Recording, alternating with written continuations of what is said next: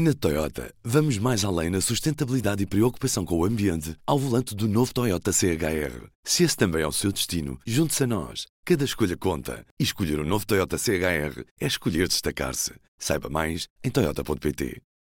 Viva! Hoje é o 49 dia de guerra. P24, ligação Ucrânia. Eu sou o Ruben Martins. E eu, a Carolina Amado. Num episódio dedicado exclusivamente ao que se está a passar na Ucrânia e às consequências para o mundo. O receio e a dúvida sobre o uso de armas químicas pelas forças do Kremlin em Mariupol mantém-se. A vice-ministra da Defesa ucraniana, Ana Maliar, disse nesta terça-feira que há uma teoria que indica que armas de fósforo branco podem ter sido utilizadas pelas forças russas em Mariupol quando da tentativa de controlar totalmente esta cidade. Comigo, neste P24 Ligação Ucrânia, tenho a jornalista Mariana Marques Tiago. Olá, Mariana. Olá, Ruben. Ah, Mariana, o que é isto do fósforo branco? O fósforo branco é uma substância muito tóxica que reage de forma muito violenta quando contacta com o oxigênio e por isso tem que ser até armazenada debaixo d'água ou em parafina para que não haja uma combustão espontânea. Atualmente a substância é produzida a partir de rochas que contêm fosfatos, mas a descoberta da substância foi feita no século XVII. Uhum. E de onde é que surge esta ideia de usar fósforo branco em, em bombas? O, o, uso desta substância em bombas pode dar três uh, vantagens ou pode permitir três coisas a quem as lança. Primeiro, pode permitir iluminar os alvos durante a noite. Um, porque quando o fósforo branco é exposto ao, ao, ar, inflama e vai fazer uma chama amarela muito grande. Portanto, há, há luz que vai permitir a quem está a lançar a, eh, a, eh, esta bomba perceber onde é que estão as forças inimigas. Ao mesmo tempo, um, também permite criar cortinas de fumo muito densas. Isto porque, ao fazer esta chama amarela, o calor e a chama que são produzidos em simultâneo vão criar nuvens de fumo de pentóxido de fósforo branco, que é um composto químico. E no fundo, este fumo um, fica tão espesso que uh, chega a tornar opaco e, portanto, as forças que estão a ser. Uh, uh, que estão a ser atacadas com aquele fumo deixam de conseguir ver e perceber onde é que está o inimigo, no fundo, para onde é que devem disparar, o que é que devem fazer. Esta cortina de fumo também pode ser usada para disfarçar a deslocação de forças no, no terreno. Um, e no último uso, as, estas bombas também permitem ferir o inimigo, porque quando as, as pessoas são atingidas por fragmentos de fósforo branco, são provocadas queimaduras químicas muito graves. Uhum. A vice-ministra da Defesa ucraniana disse que que há uma teoria que indica que estas armas estão mesmo a ser usadas pelas forças russas em Mariupol. Sabemos com, com provas que este fósforo branco está mesmo a ser usado na Ucrânia ou isto é uma especulação por parte da, da do governo ucraniano? Uh, assim, até o momento não há confirmação nenhuma.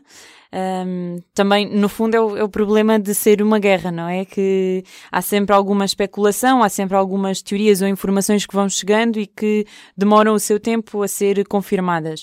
Uh, o que é certo é que as forças separatistas, apoiadas pela Rússia até agora, negam a utilização deste tipo de armas. O Ministério da Defesa russo ainda não se pronunciou. Uh, e os Estados Unidos ainda não conseguiram confirmar a informação, assim como a Ucrânia, que disse que tinham recebido a informação, mas não há efetivamente uma confirmação. Uhum.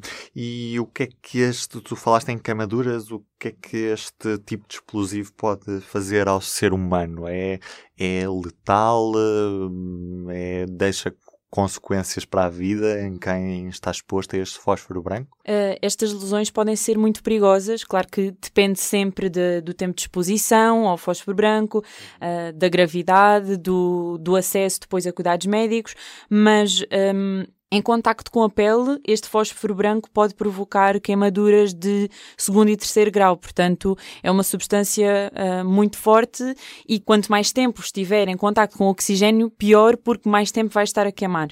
Um, além disso, quando se forma aquela nuvem de fumo, aquela cortina de fumo, uh, também vai fazer uma reação com a umidade que há no ar um, e, e, consequentemente, quando inalamos, ou quando quem é atacado por essas bombas inala este, este um, pó, por assim dizer, uh, este composto, um, vai ficar, um, provavelmente vai ter uh, irritações nos olhos, irritações nas mucosas, portanto, além disso, em contacto direto com a pele e além de fazer, de provocar essas tais um, queimaduras de segundo e terceiro grau, este, este fósforo branco dissolve-se muito facilmente na gordura, portanto, é facilmente absorvido pela pele e posteriormente absorvido pelos órgãos. Além disso, se os fragmentos entrarem na corrente sanguínea de, de, das pessoas que são atingidas, pode, pode haver uma falência de alguns órgãos porque uhum. Eh, está a circular não é, no, no sistema. Isso leva-me a perguntar se é legal usar este tipo de arma, mesmo, claro, em contexto de guerra, como estamos a viver. Por incrível que pareça, sim. Ou seja, antes, em vez de dizermos que é ou não é legal, vamos dizer que não é proibido, um, porque de acordo com o Human Rights Watch, esta substância não é uma arma incendiária. O que é que é esta arma incendiária? São armas que são proibidas pelo terceiro protocolo da Convenção das Nações Unidas para certas armas convencionais e, portanto, apesar de não ser uma arma incendiária, funciona da mesma forma que as armas incendiárias. Porquê? Porque consegue começar incêndios um, através da, da chama que, que, se cria e vai causar queimaduras, uh, seja pelas chamas, seja pelo calor, seja pela combinação das duas, uh, e isto é produzido através, através de uma reação química. E podemos considerar este fósforo branco como uma arma química ou, ou não? Não, também não. Um, isso é, é, algo que tem sido até abordado já várias vezes, se é ou não uma arma química, mas a verdade é que não, porque uma arma química é qualquer produto químico que, através do seu uso, possa causar a morte, incapacidade temporária ou danos permanentes, através das propriedades tóxicas.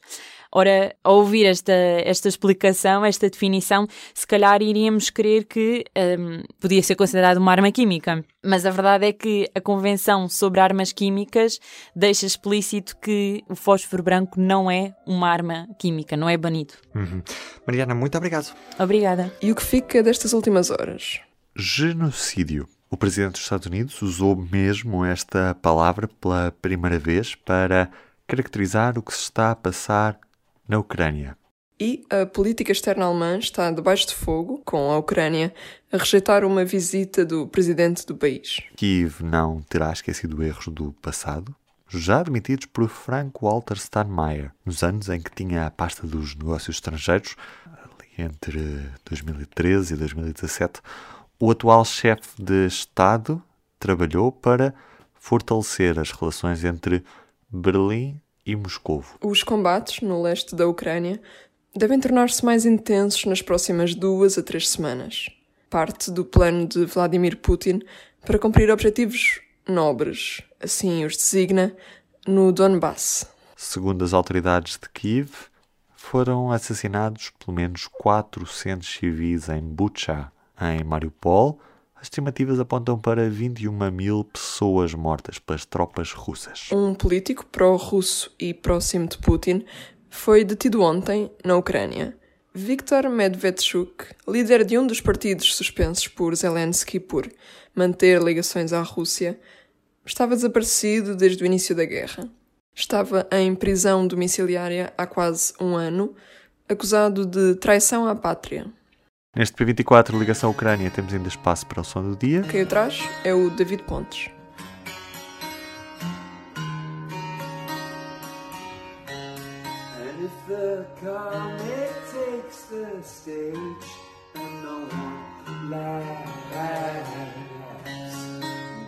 A música, ou melhor, a versão, já tem alguns dias.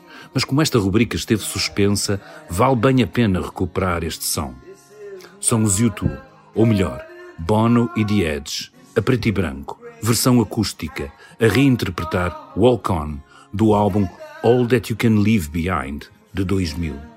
A versão acabou por integrar a campanha Stand Up for Ukraine, lançada pela Global Citizen, que pede atletas, atores e outros artistas para se unirem no apoio ao povo ucraniano.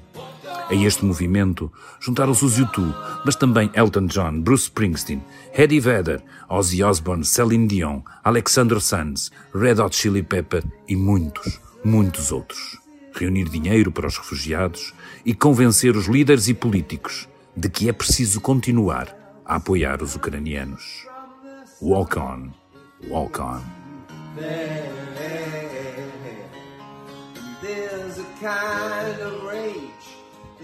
Esta foi a 12 edição do P24 Ligação Ucrânia. Este programa contou com a edição de Ruben Martins e Carolina Amado. Até amanhã.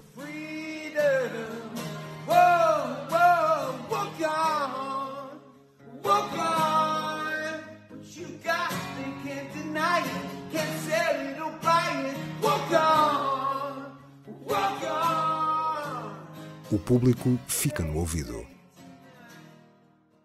Na Toyota, vamos mais além na sustentabilidade e preocupação com o ambiente ao volante do novo Toyota CHR. Se esse também é o seu destino, junte-se a nós. Cada escolha conta. E escolher o um novo Toyota CHR é escolher destacar-se. Saiba mais em Toyota.pt.